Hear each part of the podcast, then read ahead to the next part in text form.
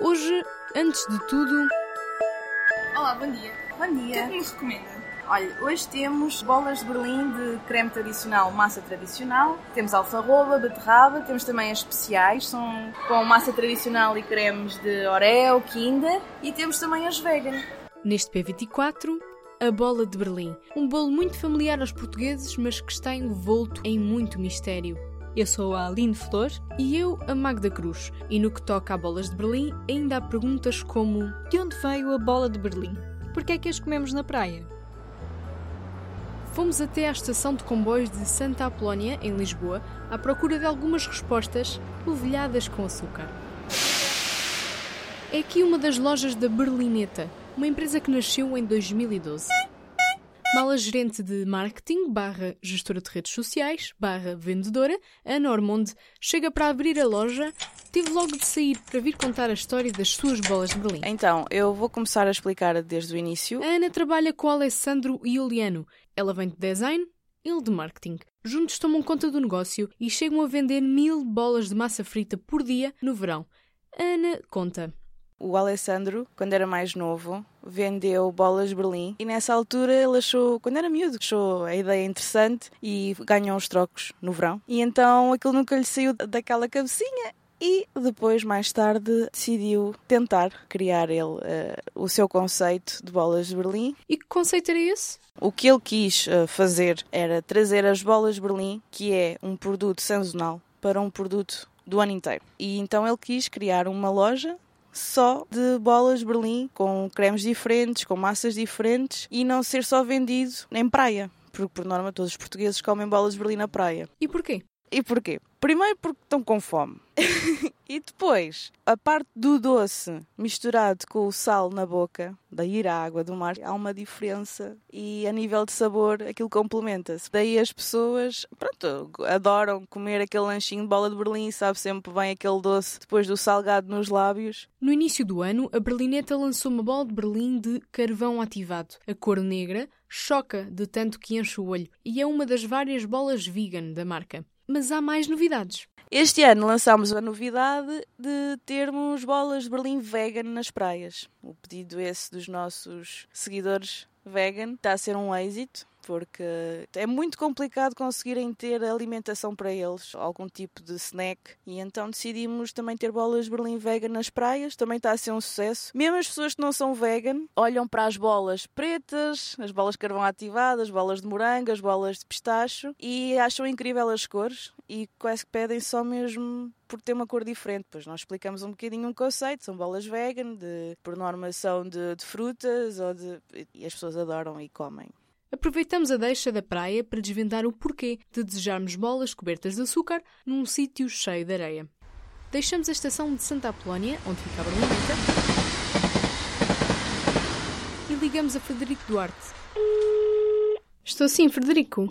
Sim, sou eu. Então, o que é que posso ajudar? A nossa curiosidade era desde quando é que as pessoas passaram a comer bolas de Berlim na praia, porque ninguém se lembra de quando é que se começou a comer, e o porquê. Para o livro Fabrico Próprio, que escreveu com Rita João e Pedro Ferreira, teve de investigar a bola de Berlim, que no Brasil se chama Sonho, em Israel, Sufgânia, cada país uma versão. Este foi um dos 92 bolos que Frederico incluiu naquele que é mais do que um catálogo de bolos. Por que é que a bolinha é tão popular na praia? A conclusão que chegámos é que é o único uma grande seleção de bolos que nós fizemos em todo o país, que é frito. Isso quer dizer que o tempo de passar do cru ao, ao passível de ser servido é mais curto, é muito curto. Um vendedor de bolas de Berlim na praia consegue levar bolas acabadas de fritar aos clientes. Uhum. E daí ser, um, ser esta ideia da produção disseminada, ou seja, que era muito diferente. E nós falámos com alguns pasteleiros, tinham sido convidados para fazer uma grande produção de bolas de Berlim no Algarve, mil tal bolas de Berlim. Era uma, uma coisa completamente faraónica.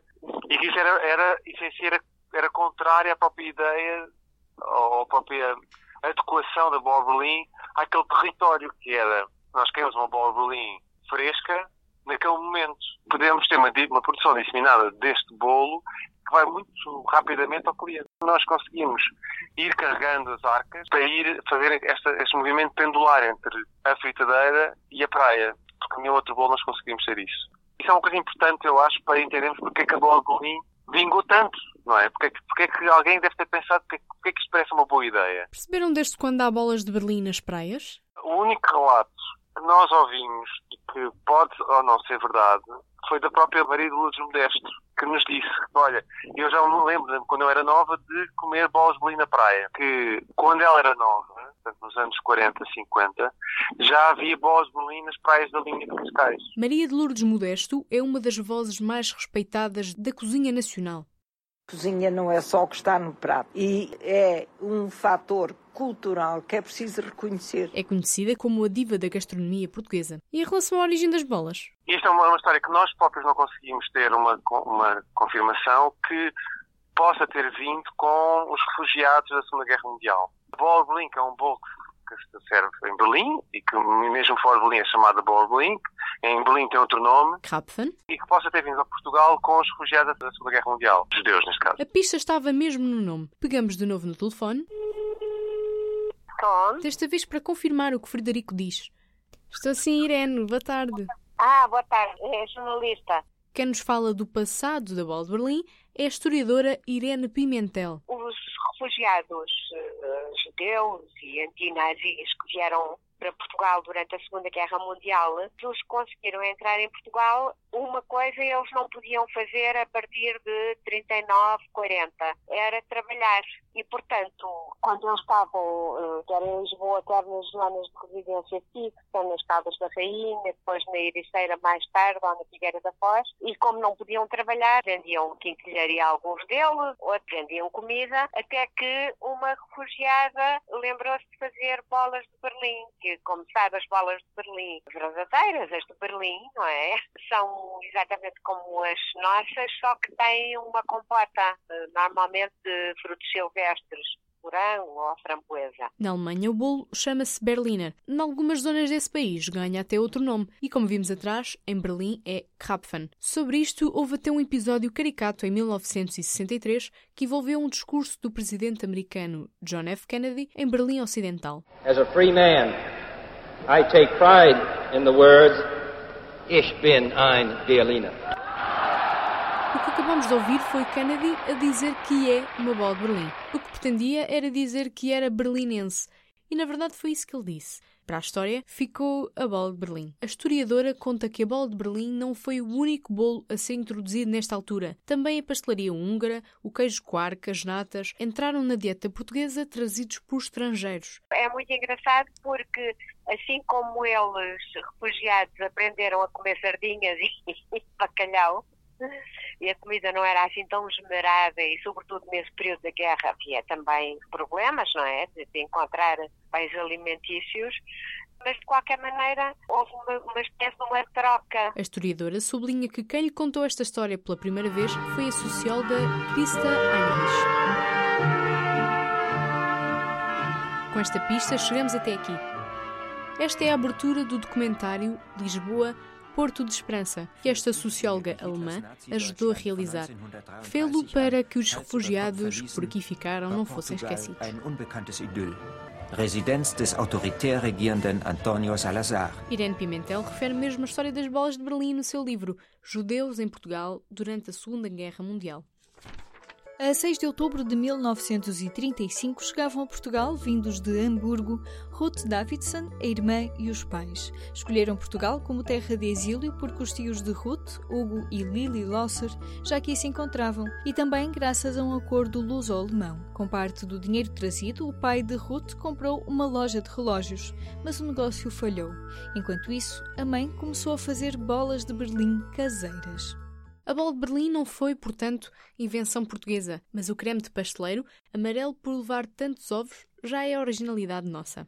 Mas então, e as praias? Ouvimos de novo Irene Pimentel. As bolas de Berlim são mais ou menos de 41, 42 por aí, não é? As feitas por aquela senhora refugiada e que também no período da Segunda Guerra Mundial, sobretudo a partir do verão de 40, os próprios refugiados encheram as praias porque estava calor e porque eles não estavam tão habituados ao sol.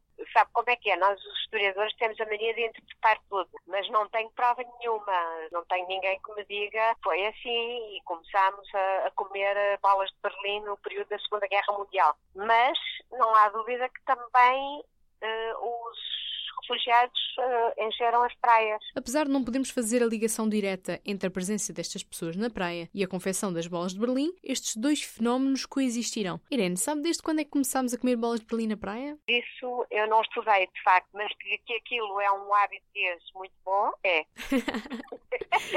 e quando se é miúdo. Tem dente para o doce. Não, as bolas de Berlim na praia têm outro sabor. Aqui estão elas, as bolinhas de Berlim, são fofinhas e amarelas, eu tenho muitas para si. Olha a bolinha de Berlim. O P24 vai de férias, voltamos no início de setembro. Até lá, umas férias doces e bom descanso. Público fica no ouvido.